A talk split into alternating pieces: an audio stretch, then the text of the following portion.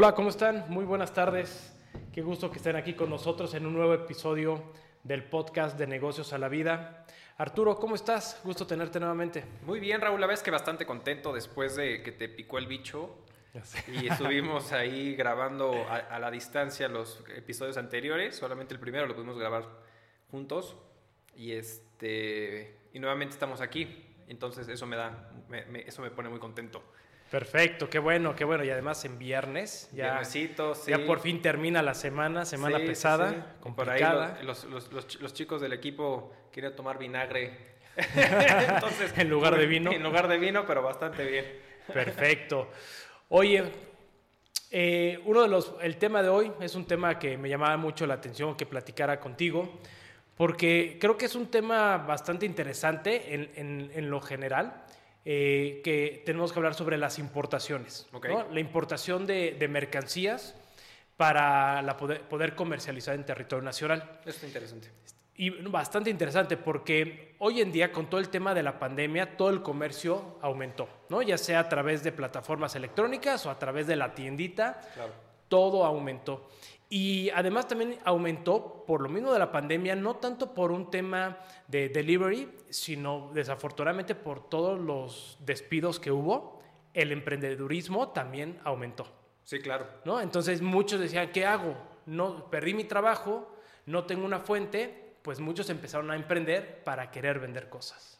Así es. No, y eso es, y de hecho sí es como muy interesante porque, de hecho, seguramente lo has visto mucho en redes este, de repente que salen eh, como de, emprende a, aprende a vender a través de Amazon o Mercado Libre y... Que estarás rico en, que estarás 15 rico días. en 15 días y yo he sacado 30 mil pesos en una semana y etcétera, etcétera.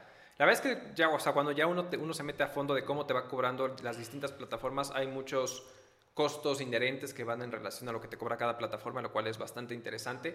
Pero sí, o sea, al final eso de, bueno, pues me quedé lamentablemente sin trabajo o necesito una opción B o, o a lo mejor en su caso es simplemente, oye, pues ya estoy en home office y a lo mejor eficiento mis tiempos porque si antes le dedicaba el tiempo de poderme trasladar de un punto A al punto B y tardaba X tiempo en trasladarme, ahorita ya estando en casa a lo mejor le puedo invertir o esos tiempos que me estoy ahorrando pues los, los invierto en otro tema, ¿no? Y a lo mejor uno de los puntos es cómo puedo emprender un negocio distinto a través de una comercialización, a lo mejor poder mi cadena o poder abrir un tema del famoso e-commerce, pero muchos de los productos que quisiera vender a lo mejor están en el extranjero, vienen de China, vienen de Estados Unidos, etc. Entonces creo que el punto del tema de las importaciones es un punto inherente e interesante y sobre todo que el, el público conozca las implicaciones que lleva, ¿no?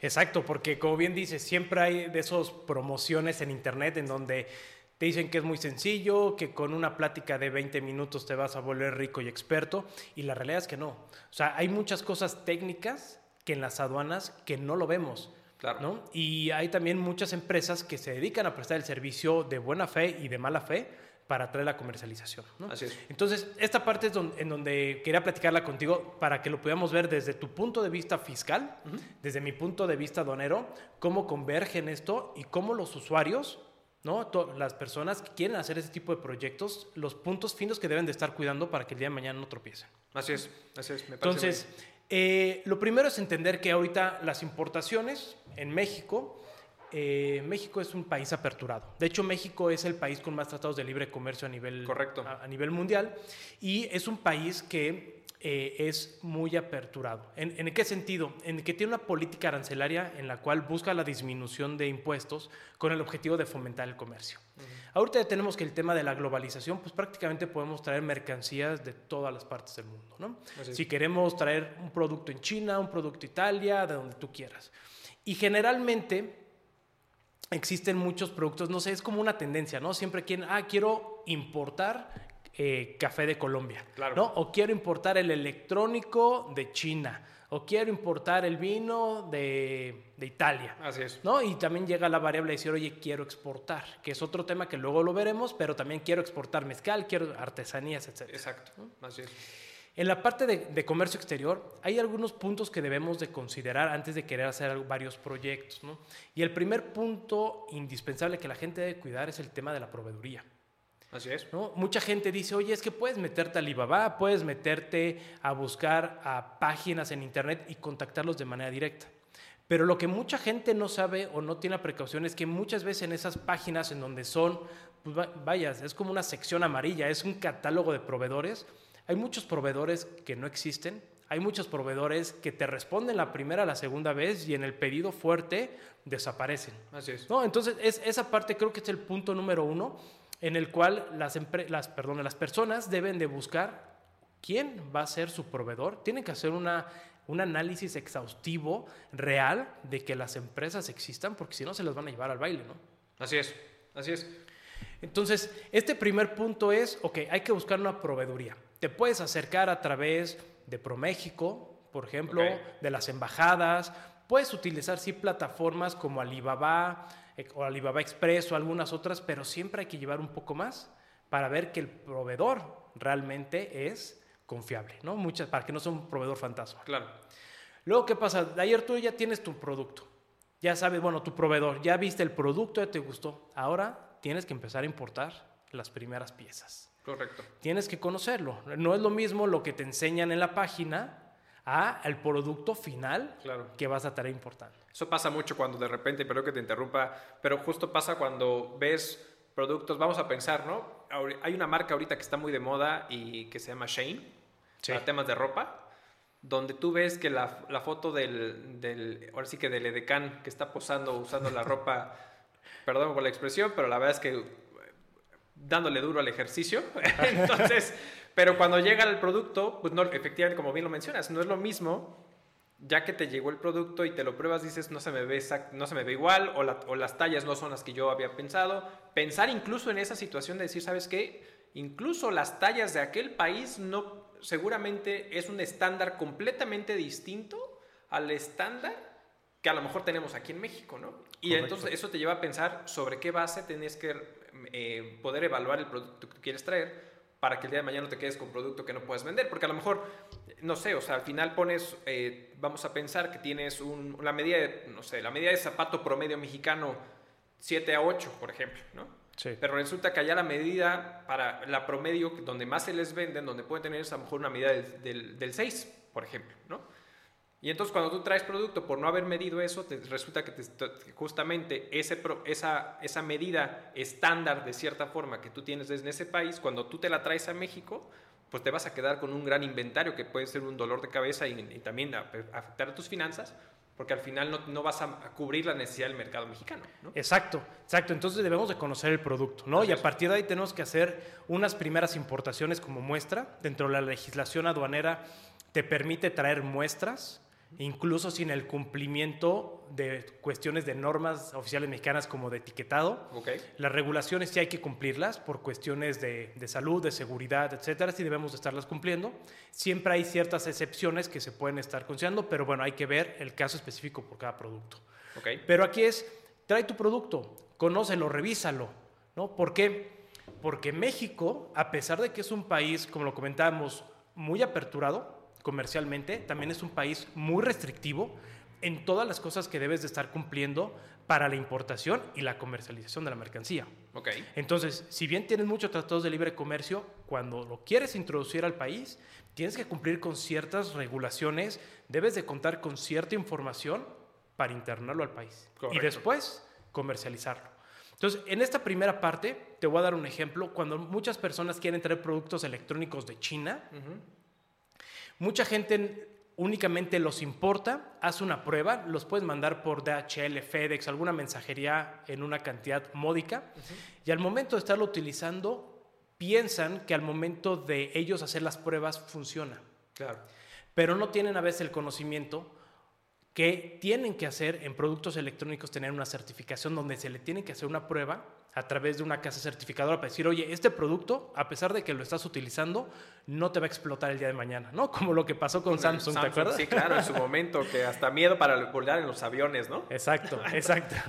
Entonces, ese tipo de, de, certificaciones, validaciones, se tienen que hacer en productos electrónicos. ¿Por qué? Porque tienen que cuidar al usuario, ¿no? Okay. Entonces, hay ciertas cosas que debemos de cuidar antes de comprar un producto que es esa parte del mercado. No solamente ver si al mercado le puede gustar, ¿no? En cuánto lo podemos vender, sino también considerar qué implicaciones tiene traer el producto.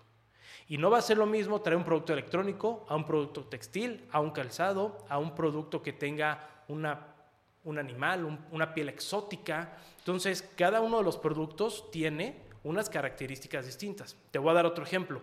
Si tú quisieras importar el día de hoy lápices, los lápices deben de tener un aviso sanitario para asegurarse de que no contiene plomo, de que la pintura y el carboncillo al contacto con los dedos no te genera una transmisión de plomo. Okay. O luego hay regulaciones que son para las vajillas, que si tú importas una vajilla, pues muchas veces la porcelana o la pintura que traen también hay que asegurar que no sea eh, liberación de eh, plomo por cuestiones cancerígenas. Entonces tú dices, oye, pues yo voy a traer lápices, ¿qué pasa el lápiz? Nada, es muy sencillo, pero no. Resulta que al momento que lo quieres importar, ya el SAT te dice, ¿sabes qué, señor?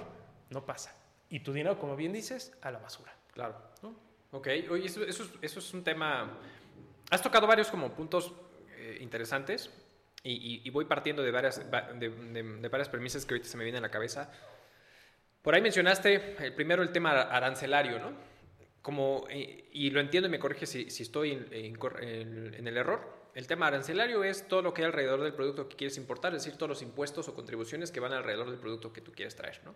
Tan es así que a lo mejor por eso en su momento nuestro expresidente de Estados Unidos, Donald Trump, siempre que quería atacar a, un, a, algún país era con el tema arancelario, ¿no? Es decir, tú, querías, tú como país, como Francia, querías imponer una medida premio contra las grandes empresas estadounidenses y Trump contestaba con un tema arancelario pensando que te iba a salir mucho más caro importar producto de, de, esos países y obviamente ibas a mermar el tema económico por la comercialización que iba como tal. Entonces, traduciendo eso aquí con México, pensando que México es un país muy abierto eh, comercialmente hablando, porque trae muchos tratados justamente celebrados con diferentes países, pues buscan reducir el tema del comercio como tal. Pero a ver, ahorita has mencionado un ejemplo con tema de China. ¿Cómo está el comercio entre México y China, por ejemplo? Es decir, eh, porque mucho se habla de, de, de, que todos los productos, bueno, primero yo creo que hay una connotación eh, hasta cierto punto despectiva. Creo que eso ha ido regulando y mejorando en cuanto al producto chino, de que dicen que es de mala calidad. Y cada vez China nos ha sorprendido en la evolución tecnológica. sino por inventores, por, por, agarrar algo que ya existía y mejorarlos y, y generarlo en un, a un menor costo eh, como tal. ¿no? Entonces, ante esta situación, eh, ¿Cómo está actualmente, por ejemplo, el mercado con China? Claro. Mira, y un punto antes de entrar al, detalle. Ok, eh, en la parte ahorita que dices, es muy cierto. ¿eh? Fíjate que todos tienen la percepción de que el producto chino es producto chafa, producto barato. Sí, claro. Y la realidad es que no. O sea, la, maquila de, China son de las mejores maquilas a nivel mundial. De hecho, empresas transnacionales muy importantes, renombradas y de mucha calidad. Tienes un ejemplo de iPhone, de Apple. Todo, o sea, mucho lo maquilan en China. Claro. Entonces, hay muchos tipos de calidad de producción. Lo que pasa es que en México, pues sí, mucho se veía que, la, que lo de China es chafa, porque quien lo comercializaba y comercializaba Fayuca cosas baratas para llenar el mercado, ¿no? Así es. Pero ¿qué pasa con la relación México-China? Fíjate que a pesar de que China puede tener sus variables en cuanto a precios, forma de gobierno, etcétera, la política arancelaria de México es neutral y es general. Hay que recordar que México es partícipe del GATT, hoy el día OMC desde 1947. Entonces, uno de los principios que tiene la Organización Mundial de Comercio es la nación más favorecida. Así es. Es decir, que todos los miembros firmantes de la OMC deberán estar recibiendo un trato igualitario. Por lo tanto, aun y cuando México no tiene preferencia, perdón, tratado de libre comercio con China, tiene que darle el mismo tratamiento arancelario que a cualquier otro país miembro. Entonces, pudiéramos tener no un arancel 0%, pero sí 3, 4, 5%. Y aquí tenemos que diferenciar mucho porque sí efectivamente existen las guerras arancelarias, que es para pegarle económicamente a otros países. Lo vimos con Trump, la guerra que tuvo contra China, en donde hubo muchos impactos de aranceles para afectar no solamente al gobierno, sino a la iniciativa privada. Así es. Y en México lo ha vivido mucho, Arturo. Incluso con Estados Unidos, mucho hemos tenido que Obama eh, y Trump, incluso, si no mal recuerdo, eh, George Bush, generaron distintas políticas en donde listaban que productos mexicanos iban a tener un arancel específico. E incluso México terminó con otra lista, decir, ok, tú me pones estas sanciones de manera... Ahí va la mía. Ah, exacto, ahí va la mía, ¿no? Entonces, sí es un juego que a veces se utiliza para temas políticos y económicos para hacerlo. Pero hoy en día, para México es muy libre poder estar importando de China o cualquier otro, otro país. Ok. Ahora, otro punto que hay que considerar, que tiene que ver con los aranceles. Tú para que puedas conocer qué arancel le va a aplicar a la mercancía que quieres importar, hay algo que debemos de conocer que se llama la fracción arancelaria. Punto importante. La fracción arancelaria es un código numérico establecido a nivel internacional a seis dígitos. Y en México ya lo tenemos desglosado por efectos comerciales y arancelarios a 10 dígitos. Es decir, cada producto, cada cosa tangible que tú puedas ver o te puedas imaginar, tiene una fracción arancelaria. ¿no? Si estamos escuchando esta tela, este micrófono, este cable, el alambre, el color, la pintura, la mesa, todo tiene una fracción arancelaria. Okay. ¿Qué es lo que se busca con eso? Que al final, si tú y yo somos de una cultura distinta, un idioma distinto, podamos tener el conocimiento a través de un código numérico que estamos hablando del mismo producto. Okay. ¿no? Porque no es lo mismo lo que significa cajeta aquí a lo que significa en Sudamérica, ¿no? y que te pongo ahí un ejemplo muy sencillo, o sea, simplemente era una interpretación cuando, por ejemplo, salió el tema de la facturación electrónica y salieron el catálogo de productos. Lo que hizo México en su momento fue literal la traducción, casi casi Google Paste, eh, copy paste eh, de la traducción que venía del catálogo en inglés y veíamos temas como venta de drogas, ¿no? Cuando viene de justamente de la traducción literal de drugs, y en Estados Unidos o en, los drugs se conoce como medicamentos. Entonces, no es lo mismo decir voy a facturar drogas a, facturar medicamentos como eh, tal. Eso lo hizo aquí el SAT. Sí, sí, sí. Ah, nuestros amiguitos del SAT, bueno, les mandamos un saludo. Exacto, ¿no? Ok, exacto. Entonces, ¿qué es lo que buscan? Partir de una homologación de criterios para saber de qué estamos hablando. Okay. Entonces, esa clasificación arancelaria nos va a permitir poder detallar si este es un iPad de N cantidad de pulgadas o, otras pulgadas como la tuya, o tiene ciertas capacidades, no. Y eso nos va a permitir poder conocer cuáles son, uno, los aranceles, es decir, el impuesto que tiene que pagar, y las regulaciones y restricciones no arancelarias, que son permisos o regulaciones que son administrativas. ¿no? Por ejemplo, para cuestiones de salud está COFEPRIS, para cuestiones este, ambientales está Semarnat. Correcto. Cuestiones económicas está Secretaría de Economía. Entonces, esa fracción arancelaria Arturo es lo que nos los va a permitir. Okay. Y muchas veces no lo consideramos. Entonces, cuando la gente quiere hacer un estudio, únicamente piensa en poner o un costo mínimo de impuestos o va y se lo pregunta a alguien que le esté brindando servicios sin conocer la merciología, que la merciología es el, estudio o es la, ciencia que determina la composición de una mercancía. Entonces no logra entender cómo se compone la mercancía y puede ser muy fácil que al ojo humano y a criterio pueda pensar que un, un, un ordenador de procesamiento de datos es igual en una Mac o en un tamaño de iPad como el tuyo que como el mío. Okay. Pero para efectos de la clasificación ancelaria puede ser distinto. Correcto. Entonces ahí es donde empiezan las discrepancias. Ok. okay. Ya que lo tengan, ya pueden hacer su costeo. Y ahora sí vamos a la aduana, ¿no? Con un elemento adicional, que es decir, ya sé cuánto me va a costar el arancel o el, impuesto, vaya, y qué regulaciones tengo que estar cumpliendo. Ok. Ok, eso suena, suena como muy interesante. y quiero partir un poquito de, la premisa de, oye, ¿sabes qué? Pues sí, yo como, como nuevo en esto quiero emprender eh, algún negocio como tal. Ya mencionaste, ya me mencionaste que al final eh, podemos ser sujetos a generar importaciones por productos o mercancía de prueba, ¿no? Es decir, quiero probar el producto antes de sacarlo al mercado acá, ¿no? Como tal, y aventármela a la brava. Ahora, la problemática que yo le veo, y es un poquito entender, es cuál consideras que tendría, cómo sería, o si nos puedes explicar un poquito cómo sería el mecanismo a generar o qué lineamientos o cuáles son los puntos por lo menos básicos que tendríamos que seguir. Sobre todo porque, y te cuento una anécdota, o sea, al final yo creo que por eso también tampoco es eh, ese tema de la importación de producto eh, por, por prueba, pues quiero pensar que tiene ciertas limitantes. ¿no? Claro, sí. Tan es así que al final me tocó en una empresa donde importaron productos, y creo que te lo platiqué en su momento, eh, importaron productos de prueba, un, pues, pues, una cantidad importante y la vendieron en México. Entonces al final es, importaste un producto sin pagar impuestos, porque te ahorraste esa parte, no, no pagaste nada, de cierta forma, o nada entre comillas, pero al momento que tú sí lo vendes, pues de cierta forma, y corrígeme si estoy equivocado, pudiera estar equiparable como un tema de contrabando, porque al final no pagaste los impuestos de algo que sí está generando un, tema económico en México, ¿no? Correcto. Entonces, bajo esta perspectiva, ¿cuál es la visión o qué es lo que pudieran hacer o cuáles son los elementos que tendrían que seguir las personas como para poder decir, ah, bueno, quiero importar algo de prueba? O sea, es decir, ¿con quién pudieran tocar base? Porque al final mejor el producto lo ven en alguna plataforma X, identificas el producto, ya que la persona identificó el producto, ¿con quién tendría que acercarse para decir, ah, ok, perfecto, ahora quiero importarlo de forma de prueba? ¿Qué tendría que hacer? Claro. Ok, el primer punto, que creo que tenemos que hacer la diferencia, que hay veces que es, es distinto importar algo de muestra para muestra que algo para prueba. Ah, ok, ok, perfecto. O sea, si nosotros queremos importar una muestra, hay ciertos requisitos que nos dice la ley. Por ejemplo, que sea un producto que no pueda ser comercializable.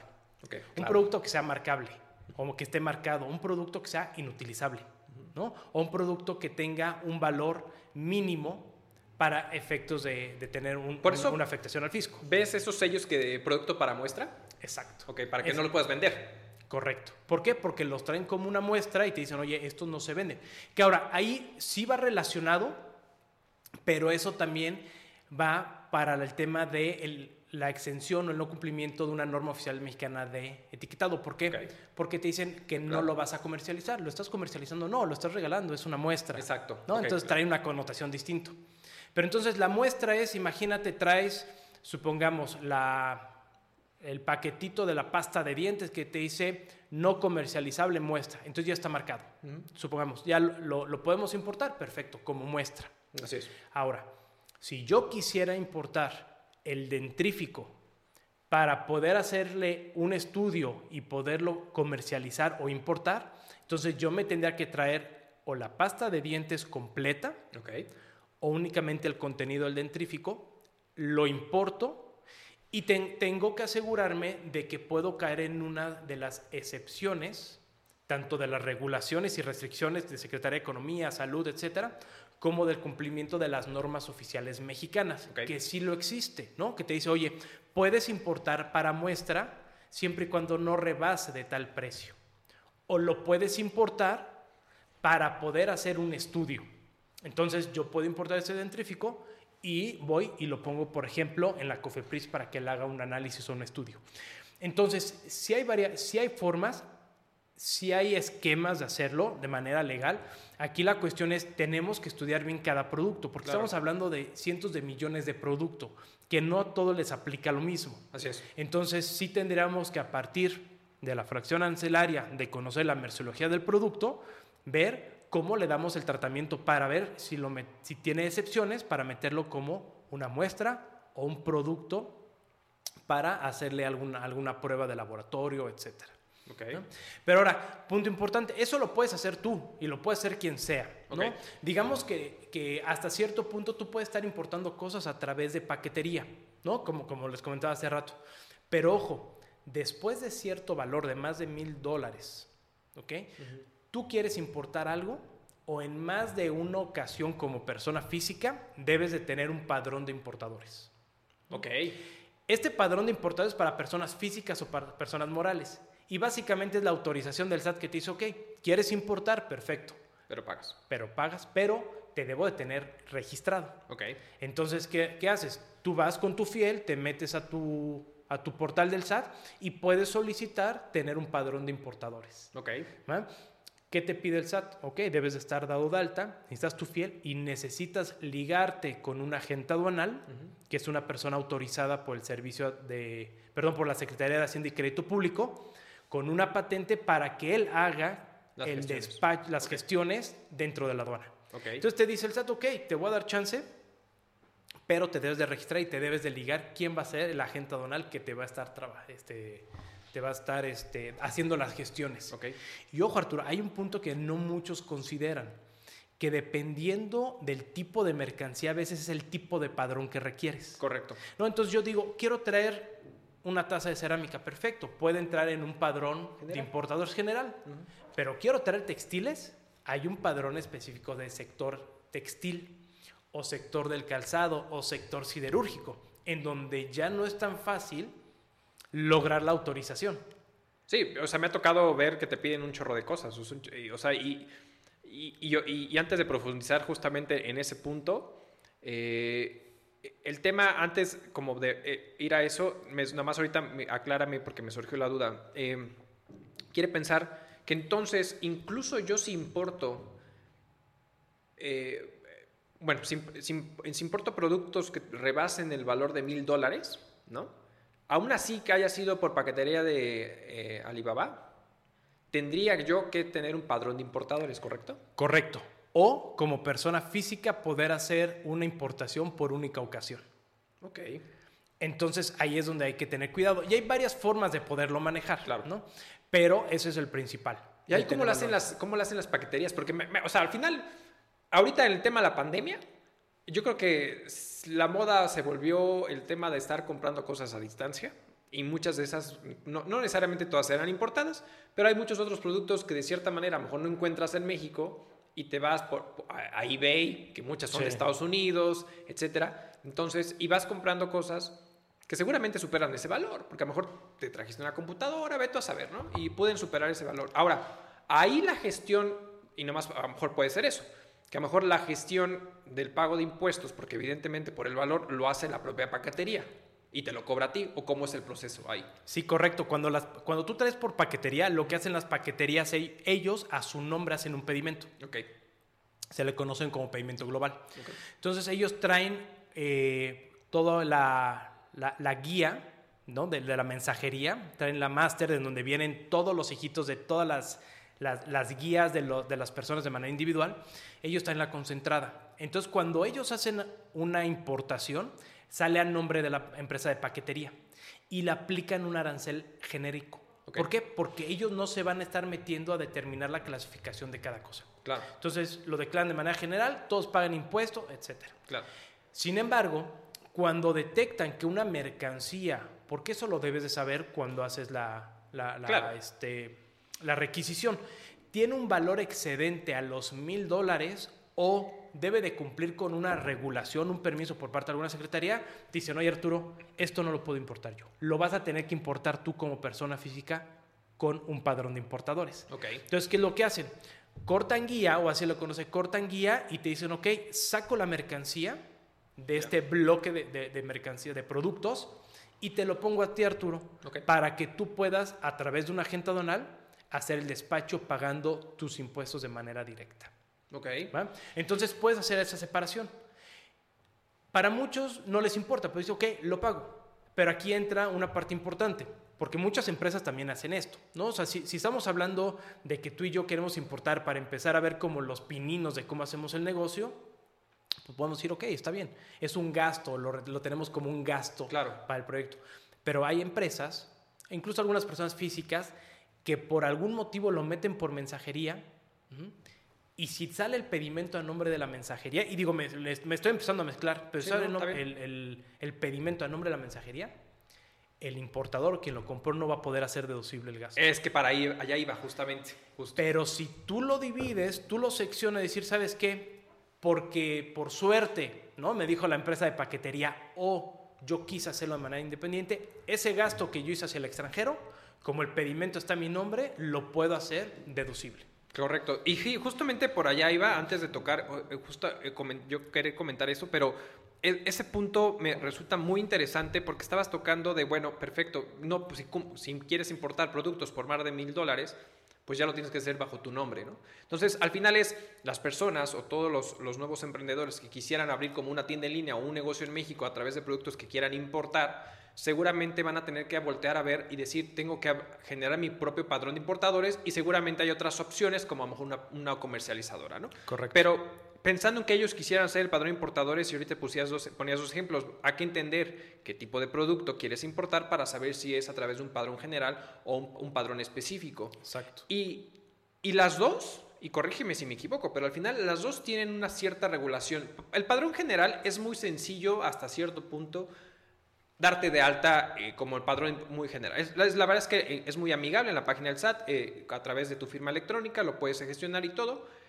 El punto es que al final siempre mantengas tus obligaciones fiscales al pie del cañón.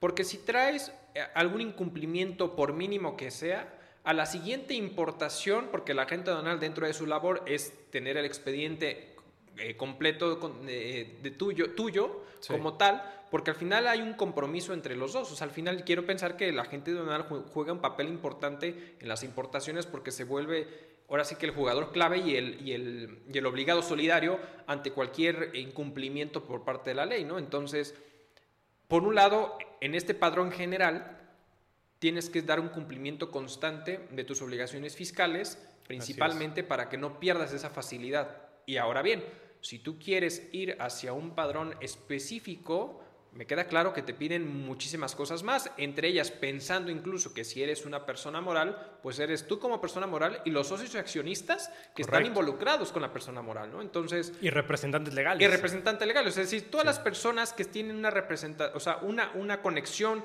con la entidad en materia fiscal, socios, accionistas y representantes legales ante el fisco, todos deben estar en cumplimiento de sus obligaciones fiscales, porque con que uno, entiendo yo, no esté, pierdes esa oportunidad. Es más, o sea, te van a rechazar la, la, solicitud y tendrías que volver a empezar el trámite, ¿no? Y entonces se, se, se, va alargando este tema, ¿no? Sí, y es que, como bien lo comentas, al final la parte aduanera uh -huh.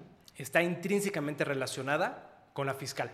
Así ¿no? Es. Tan es así que al menos hasta hoy en día, porque hay una propuesta para que ya no sea así, pero hasta hoy en día, el Servicio de Administración Tributaria, el SAT, el que nadie, del que nadie se escapa, uh -huh. este, es quien administra la parte fiscal y la parte aduanera. Entonces están intrínsecamente relacionados. Así es. Y esta parte del padrón de importadores es un punto que es fundamental para el SAT porque eso le da la trazabilidad de quién está haciendo qué, quién está importando qué a través del pedimento. ¿no? Y hago un paréntesis por, por si alguien no ubica el pedimento. Pedimento es la declaración fiscal que se presenta en la aduana para la entrada y salida de mercancías. Correcto. Entonces, esa, esa trazabilidad le ayuda al SAT para saber quién está haciendo qué. Porque el día de mañana, si meten una mercancía que no es autorizada, que, no está, que está prohibida, que no cumplió alguna regulación, como dice, se puede configurar un contrabando, pero sé quién lo importó a través del pedimento hecho por el agente aduanal relacionado con el padrón de importadores, por ejemplo, de Arturo. Correcto. Entonces, es tan preciso que dentro del marco jurídico aduanero, en las reglas generales de comercio exterior, existe una regla donde hay casi, no más o menos, ¿eh? 42 supuestos de cancelación. O sea, hay 42 supuestos en donde caes en alguno de esos y en automático te mandan una suspensión. Y puede ser suspensión definitiva, decía Arturo, ya olvídate, no ya no más. ¿Por qué? Porque caíste en algo de esto o eres reincidente en una mala práctica. Correcto. ¿No? Entonces, sí hay que tener cuidado, hay Así que es. tener cuidado. Entonces, ya tenemos este padrón. Ah, vamos con nuestra agente aduanal, ya vimos quién es la figura. Hace nuestro pedimento, ahí vamos a estar declarando la fracción arancelaria que comentamos, toda la información relacionada al valor de la mercancía, ¿ok? Que, ojo, cuando hablamos de la, del valor de la mercancía, hay que tener en cuenta que el valor de la mercancía para efectos aduanales no solamente es cuánto me costó, sino también todos aquellos gastos en los que yo como importador incurrí para traer mi producto de China o de Alemania o donde tú quieras a México. Así es. Y estos se les conocen como incrementables, porque incrementa el valor, valor comercial. Así es. ¿va? Entonces, hay ciertos supuestos específicos, como puede ser el seguro, como puede ser este, el embalaje, como puede ser regalías, transporte, etc. Correcto. Ya hay que tener cuidado cuando queremos hacer nuestros proyectos de importación, porque a veces decimos de manera muy sencilla, ah, ¿cuánto es lo que me cuesta la mercancía? Claro. ¿Y cuánto me cobra el agente aduanal o de impuestos? Y tan, tan. Pero llega a existir variables. Porque de esta parte, y creo que vamos a entrar de lleno a la parte fiscal, en este punto, cuando yo configuro mi valor comercial más estos incrementables, se formula el valor en aduana. Así es. Que eso es lo que yo declaro en la aduana, por eso el nombre. Así es. Y este valor en aduana es la base gravable para pagar, impuestos. para pagar los impuestos. Así es. Entonces ahí es donde otra vez vemos esta relación en donde el SAT, en lo, en lo fiscal y en lo aduanero están relacionados porque cuando tú, Arturo, quieras importar, Ya que configuraste la fracción arancelaria, tu arancel, etcétera, tu valor, te dice, ok, con esta base gravable me vas a pagar. Y déjame decirte, los impuestos generales que se pagan es el impuesto general de importación, que es el arancel, el derecho de trámite aduanero, que es un derecho que se le paga a la autoridad por utilizar las instalaciones de la aduana, y nuestro querido impuesto al valor agregado. Correcto. ¿no? Entonces, esos son, hay más impuestos, pero esos son los tres principales que debemos estar pagando. Correcto. Y todo sale de la parte del valor. Del valor como, del valor, de la base grabable de los, ahora sí que, de, ahora sí que el valor producto y los incrementables, ¿no? Exacto. Exacto. Y es ahí donde hay que pagar impuestos. Correcto. Sí, o sea, creo que mencionaste un punto eh, y muy importante, porque al final nosotros como, como emprendedores o empresarios que queremos entrarle a este, a este tema y no tenemos mucho conocimiento, nos podemos meter en complicaciones de dinero, me queda claro, ¿sí? O sea, al final, eh, cuando uno, y, lo digo, ¿por qué de dinero? Y, y, retomo dos puntos. O sea, al final, bien lo mencionaste, si yo como persona, yo, puedo, yo quiero abrir un negocio y voy a decidir qué figuras, si lo voy a hacer a través como persona física o a lo mejor a través de una sociedad, ya sea una sociedad unipersonal, como son las famosas SAS que hoy actualmente están, o algún otro tipo de sociedad, dependiendo la situación, muchas veces te puedes decir, oye, ¿qué me conviene? ¿Persona física o persona moral? Va a depender de la necesidad que tú tengas como persona o como miembros del equipo que quieran generar algún proyecto, porque a lo mejor la persona moral está muy, muy robusta para las necesidades como tal, ¿no? Y, y, entonces hay, hay que hacer un traje a la medida de acuerdo a las necesidades que tú tienes. Pero un punto fundamental es que si tú empiezas a traer mercancía a través de una importación vía mensajería, como el pedimento, como bien lo mencionaste, no está vinculado a ti como persona, ya como contribuyente directamente vinculado a la comercialización del producto, lo que va a suceder es que entonces ese costo de lo vendido, porque al final la figura que, que, empieza a generar esa importación, independientemente si es, si es como para la venta, pues esa, esa compra o esa adquisición que haces del extranjero y llega a tu país o llega, y llega a, tu inventario como cierta forma, pues pasa un inventario que al momento de que tú lo vendes desde el punto de vista financiero y del punto de vista fiscal, pasa a un costo de lo vendido, ya sea fiscal o financiero, ¿no? Sí. Entonces, ahí es donde hay que tener cuidado en un momento dado de, de cómo cómo evaluar justamente el valor, porque a lo mejor tú pones un precio de venta que no estás contemplando todo lo que hay alrededor del momento de ponerlo, desde el momento de que sale del almacén de tu proveedor del extranjero hasta el momento que llega a tu almacén, porque una cosa también es, es evaluar el producto cuando va a entrar al país y tiene los incrementales por lo cual pagas impuestos, pero después una vez que cruza la línea, pues vienen todos los demás gastos que van eh, eh, en relación al producto para que llegue contigo. Correcto. Entonces, yo creo que al final es, no, es que no es, y no es por querer asustar y va a ser un tema complicado, sino que al final es, todo proyecto falla porque el modelo financiero que se quiera implementar en el negocio, que se, se, busque eh, generar, no está visto desde las diferentes aristas. Es decir, ah, pues cuánto me cuesta la playera en, en China, ¿no? Pues me cuesta 10 dólares, ah, pues me traigo una paca, ¿no? Y entonces este, me traigo esa paca y la revendo, oye, ¿cuánto me costó? Pues 10 dólares, va, pues yo las vendo al valor en México de 20 dólares, ¿no? Y ya le gané el doble, ¿no? Pues no, no necesariamente, porque todos los impuestos que van inherentes al momento de la importación, ¿no? Como tal, porque también, y, ahí corrígeme, ¿qué pasa? Si, o sea, no sé si ahí lo que hace eh, la aduana, en este caso el fisco, en aduanas, es, se percata cuando tú puedes comprar mercancía exageradamente barata. Porque luego me ha tocado que me dicen, es que encontré un super proveedor que me, me da al 40% menos del valor que hay en general mercado. Y luego me ha tocado ver que al momento de querer importar, pues la, la aduana es lista y te, te, hace como pequeños, te hace como ajustes incrementales, ¿no? O, algunos ajustes por el valor del producto. ¿Esto, es, ¿Esto realmente lo puede hacer o no? Sí, la autoridad tiene la facultad de poder cuestionar tu valor. Ah, ok. ¿Okay? Entonces, son, son, muchos, son muchas variables, pero la realidad es que sí tiene información respecto a los valores. Ok. ¿Por qué? Si estás de acuerdo conmigo, pues si el SAT administra todas las operaciones, todas las importaciones, va a ser muy raro que seas el primero o el último en importar un producto. Entonces, sí tiene eh, información en la cual dice, ok, a mí Arturo me está trayendo un iPad y este iPad no me cuadra con los registros que yo tengo. ¿Ok? Si se detecta, si el SAT detecta que tu mercancía está un 50% por debajo del precio de mercancías idénticas o similares, te embarga la mercancía. Ok.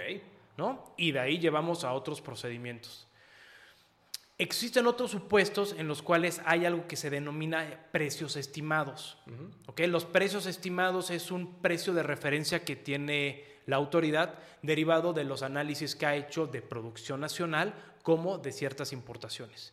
Entonces, son mercancías muy específicas que lo que busca es que cuando Arturo traiga, por ejemplo, textiles, traiga en un valor mínimo razonable eh, ese producto. ¿Por qué? Porque si no, está no solamente, no solamente afectando el ingreso federal, sino que va a, va a, ser una amenaza para la industria nacional. Correcto. Entonces, ¿qué es lo que hace? Ah, si Arturo viene por debajo de ese valor, yo te voy a pedir a ti que me dejes una garantía sobre la diferencia de tu precio a mi precio de lista. Ok. Para que yo... A su librito azul. A mi librito azul, exacto, para mi libro azul, para que yo dentro de seis meses o durante seis meses pueda estar investigando si ese, ese valor que tú declaraste es correcto. Okay. Si es correcto, el SAT te dice, señor, te lo libero, es tuyo, porque no tiene problemas con el que estés haciendo un, declares un precio por debajo lo que quiere evitar son malas prácticas o prácticas desleales. Que una de ellas, y me voy para lo que nos corresponde, ¿no? Sin meternos tanto a otros puntos, que es la subvaluación, la subvaluación de mercancía. Es. decir, significa que yo meta una mercancía o declare una mercancía por debajo de su costo. Okay. Entonces, ¿para qué? Pueden ser para dos motivos principales. Uno es para pagar menos impuestos y el otro es para poder tener una mayor penetración en el mercado. Porque imagínate si yo veo que ahora con estos famosos aros de luz que, todo, que todos utilizan para sus videos, para sus TikTok y para todo los eso. nuevos TikTokers. Exacto. Resulta que yo lo voy a traer, no sé, de Taiwán. Y digo, yo quiero que mi marca esté posicionada, yo quiero tronarle el mercado a los demás. Entonces, si cuestan 100 dólares, bueno, 100 pesos, claro. pues yo lo meto a 80 aún y cuando a mí me hayan costado 90, ¿sabes? Ok. Entonces, hay muchas veces en donde incluso se le pierde o se va por debajo de lo que a mí me costó. ¿Para qué? Para pagar menos impuestos y poder competir o romperle el mercado a alguien más. Entonces, es una mala práctica okay. que, se, que se lleva a cabo. Correcto. Es un tema interesante. Sí. la verdad es que es un tema eh, interesante y, ya me queda claro, porque sí, yo en su momento tenía esa duda de cómo, cómo, cómo es lo que evaluaba justamente la autoridad en esa perspectiva, porque me, me, ha, tocado ver qué hacen ese tipo de situaciones o ese tipo de prácticas donde pues siempre está el eh, de encontré al mejor postor, ¿no? Encontré el, mejor, el mejor precio porque me fui a la isla más remota de Timbuktu, ¿no? O sea, al final y por ahí me estoy queriendo meter y quería ver cómo pudiera generar ahí la autoridad del tema, ¿no?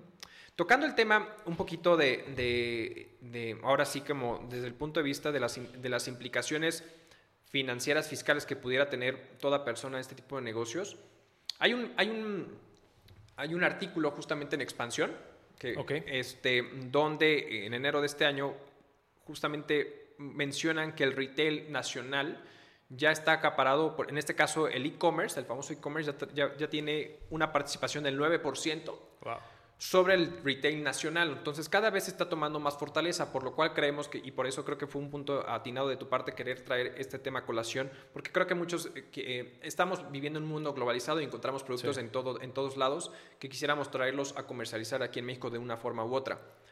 Y un punto fundamental desde el punto de vista eh, financiero, fiscal, un poquito de, ya platicamos ah, varios aspectos que hay que considerar al momento de querer importar el producto y bueno, qué pasa cuando está aquí.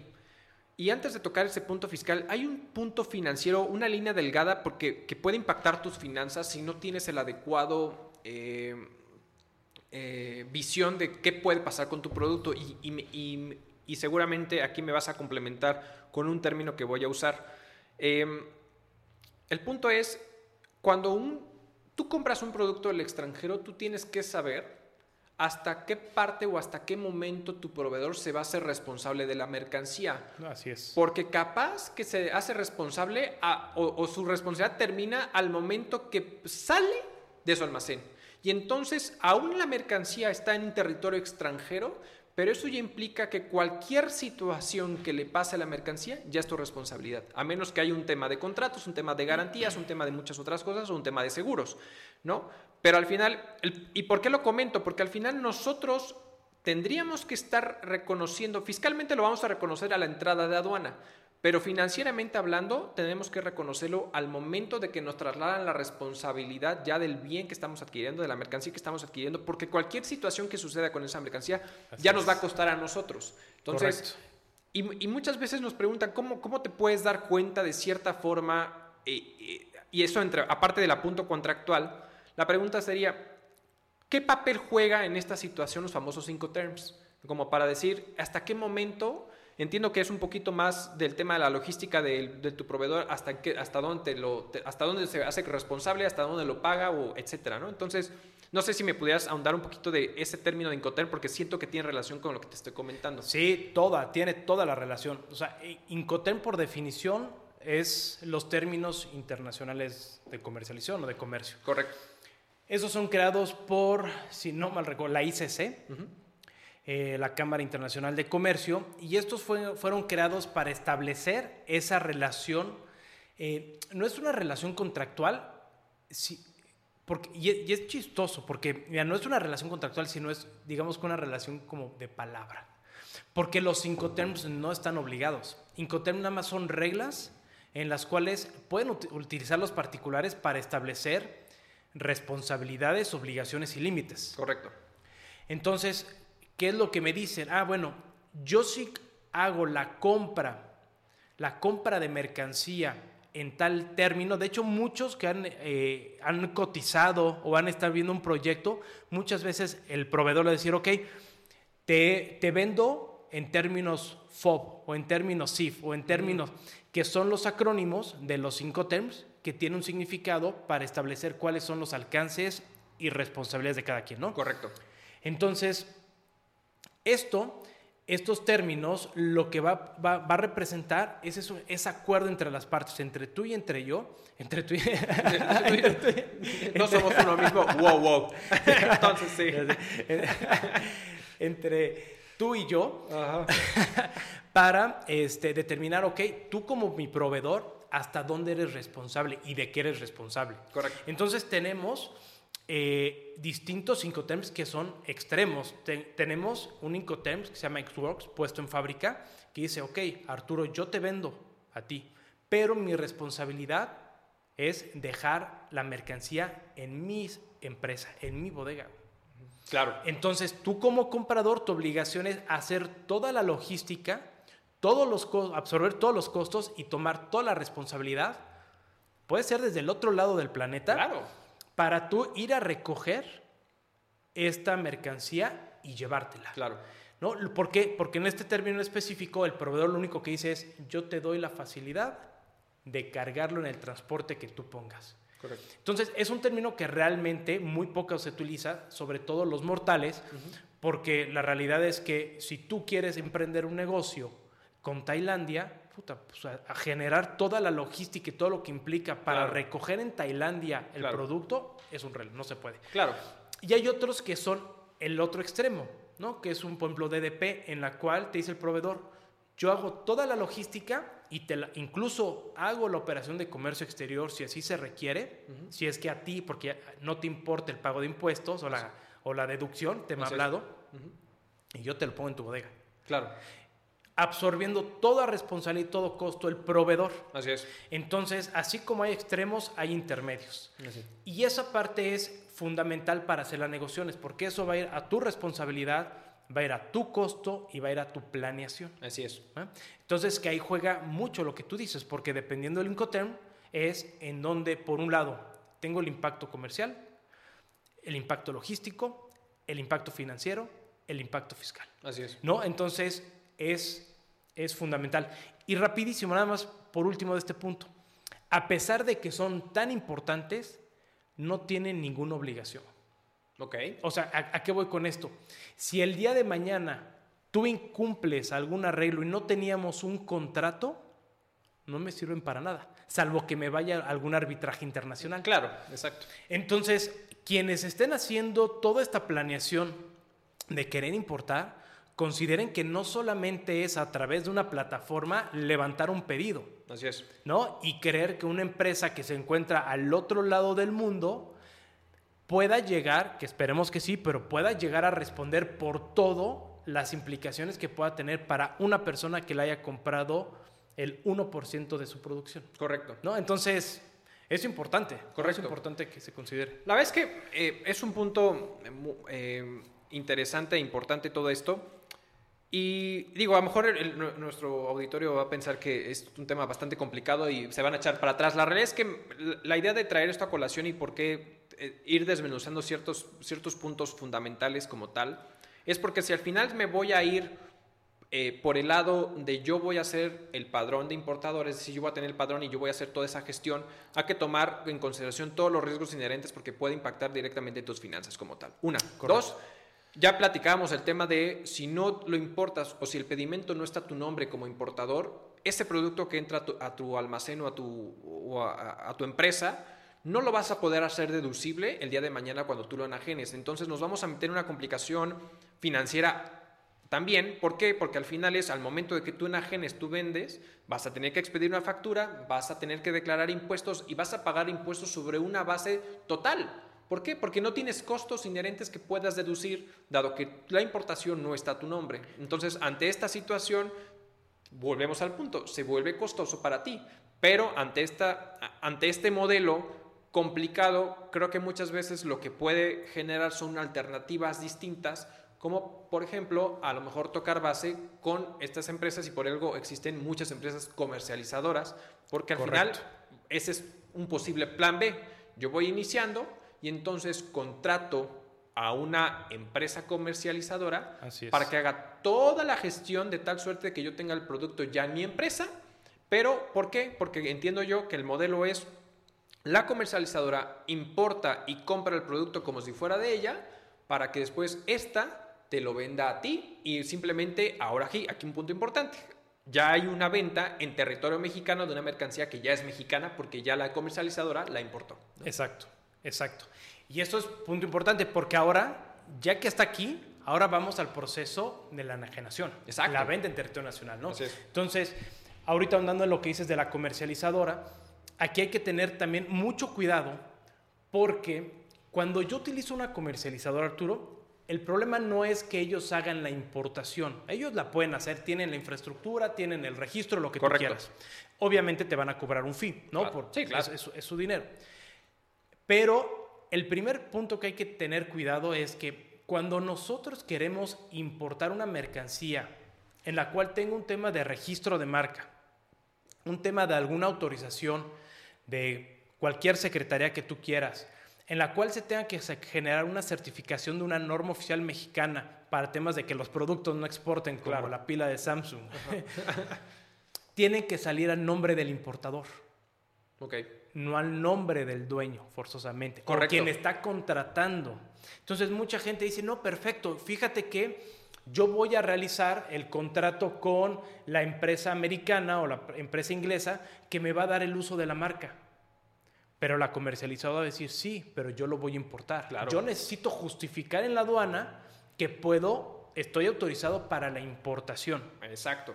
Entonces, ahí es donde el emprendedor, el empresario debe tener mucho cuidado y debe tener un contrato con la comercializadora, porque la comercializadora dice, Arturo, gracias, ya no trabajamos, a nombre de quién se quedaron las cosas. Exacto. Entonces, si yo soy la comercializadora y tengo el contrato de marca o de distribución o los permisos, y tú y yo no tenemos un contrato y yo te doy la espalda, tú te quedaste sin nada y la comercializadora se quedó con todo. Claro.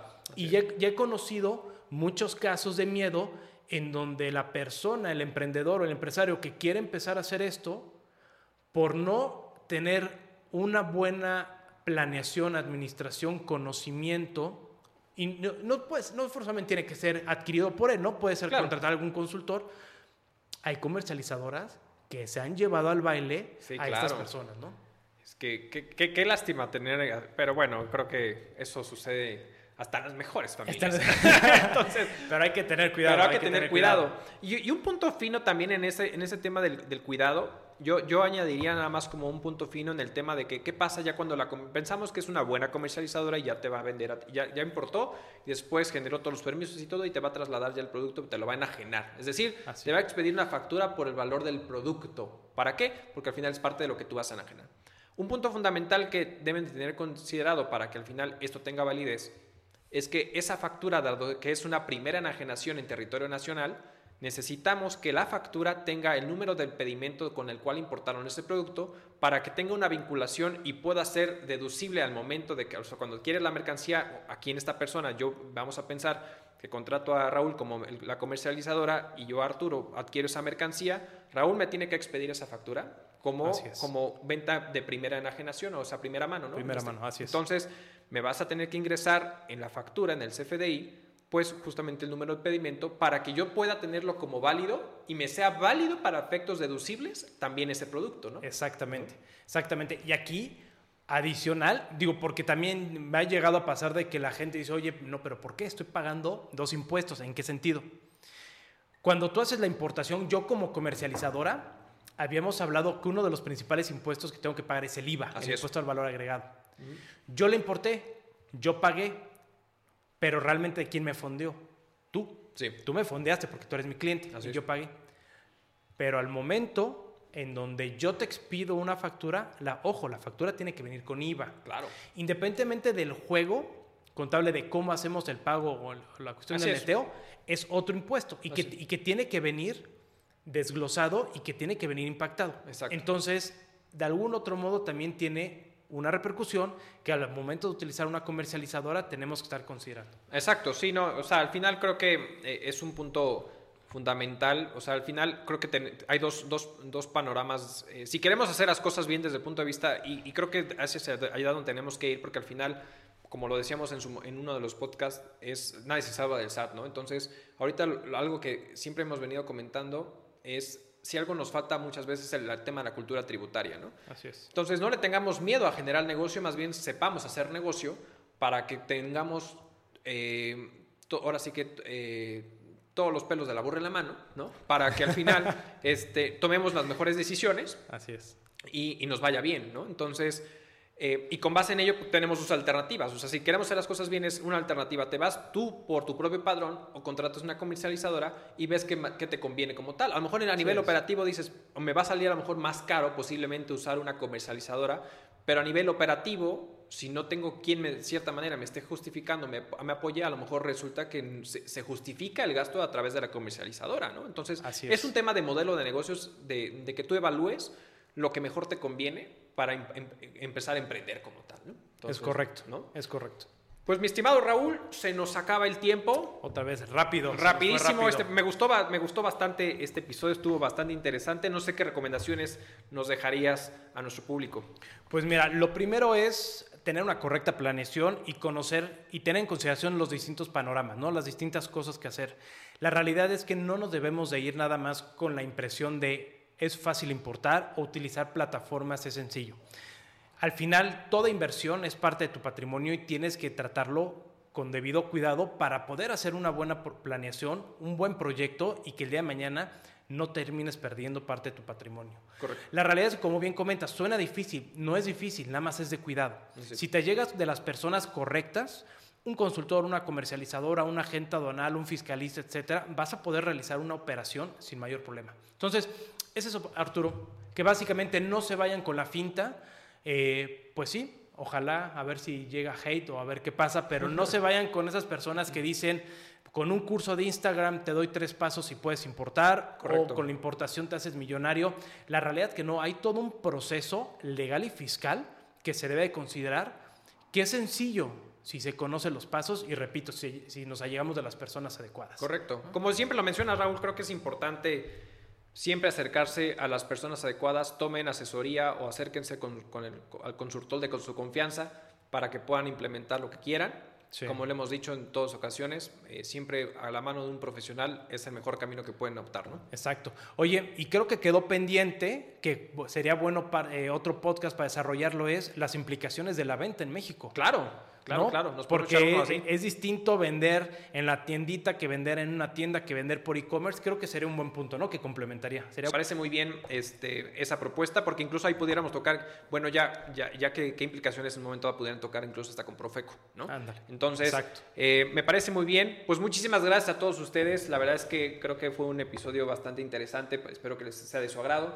Los invitamos a que se suscriban, que nos sigan, háganos el favor. Estamos en todas las plataformas de audio, Apple Podcast, Amazon Podcast, Spotify y eh, Google Podcast. Google. Y de igual forma, por favor, en YouTube, suscríbanse, denle clic a la campanita y muchísimas gracias. Nos vemos. Hasta luego. Gracias.